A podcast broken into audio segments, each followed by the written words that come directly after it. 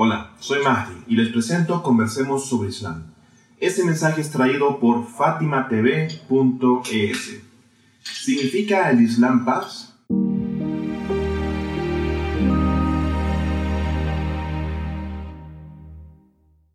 Te ruego a que dejes de dar esa definición.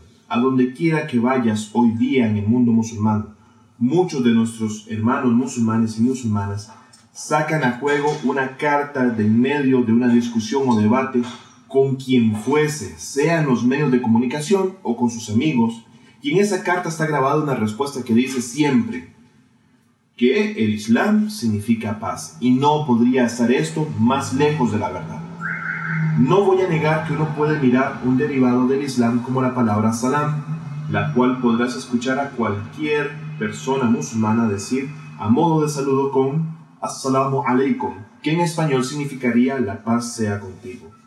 Como por ejemplo, y es ahí entonces, por lo tanto, que si alguien mira las palabras y los sustantivos Islam y Salam, determinará entonces que el Islam significa paz. El problema con esa definición es que está muy lejos de la verdad.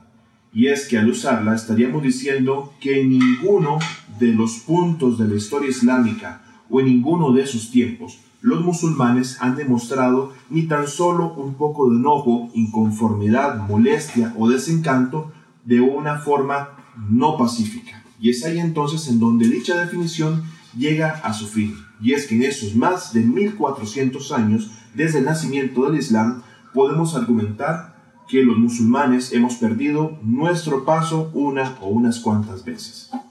Pero incluso nosotros como seres humanos podemos preguntarnos sobre alguien de nuestra propia comunidad que sea reconocido como una personalidad bastante pacífica.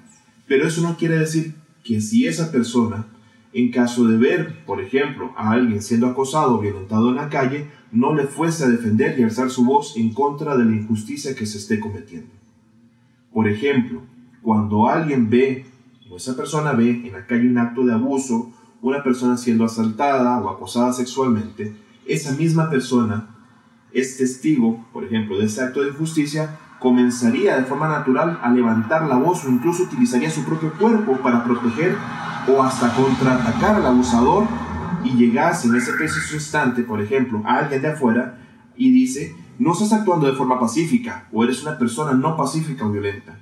Ese señalamiento como tal o acusación no puede estar más lejos de la verdad puesto que en ese instante lo que realmente estás haciendo es reivindicar el derecho de la paz y lo justo de quien está siendo violentado, y por lo que es importante entonces entender que han habido, hay y habrá momentos en los que será justamente necesario enfrentarse a la injusticia y no necesariamente, de una forma pasiva.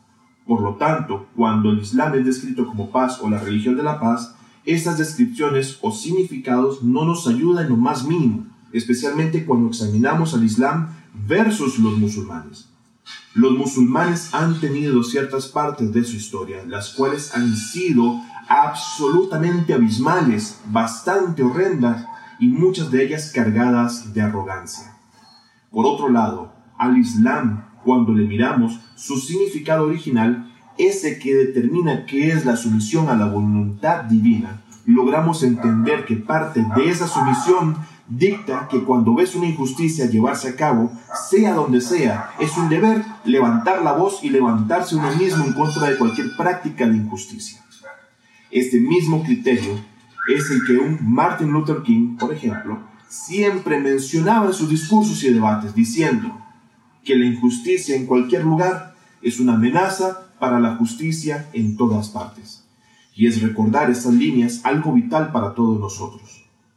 Por lo tanto, cuando los musulmanes hablan y de la forma en que se pronuncian en contra de las injusticias llevadas a cabo en la Arabia antigua, de la forma en cómo se fue a la guerra en la historia temprana del Islam y de cómo también se defendieron de los ataques bélicos no quiere decir que la religión del Islam es una religión que solo busca la guerra, pero tampoco es para definirla como una religión de paz.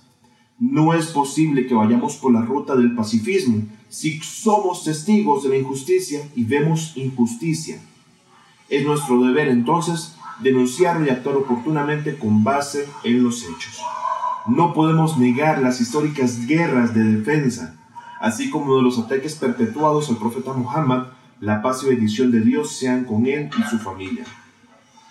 Los ataques a su familia y sus fieles compañeros también, así como en el accionar de quienes en busca de lo efímero, el poder y la riqueza, se atrevieron a salirse del correcto camino dictado por la fe y la conciencia en nombre de esta, cometiendo barbaries que han quedado grabados en los libros de historia universal y que hoy día son aún reclamados por las víctimas de esas barbaries, que tal como el ciclo de la historia suele repetirse, indudablemente por mercenarios de la falsedad en nombre del Islam, no pudiendo negar entonces esa oscura sombra belicosa. Sin embargo, siguiendo con el tema, es que parte de esa sumisión divina es que, por ejemplo, si vemos gobernantes injustos, entonces se vuelve un deber y una necesidad de decir una u otra palabra en contra de esa injusticia para así exponer y denunciar lo incorrecto y forzar un cambio. Y si no es posible, al menos con nuestro corazón y conciencia serán las que podrán y deben estar en paz con esa situación. Es por eso que cuando los musulmanes dicen que el Islam significa paz, es como decir que el Islam intenta ocultar una parte de esas vetas sombrías de su historia, o es como nunca aceptar nada de lo que se debe hacer en contra de la injusticia, como ya lo explicamos. Pero si somos objetivos y realistas al pasado y el presente y somos fieles testigos de lo que ocurre en el mundo y en el mundo islámico también, sabremos que el Islam no significa paz. El Islam sí espera que algún día encuentres la paz no solo dentro de ti, sino dentro de la sociedad por igual. Pero más allá de eso y de la injusticia que impera, lo más importante es saber que hay alguien que tiene que hablar.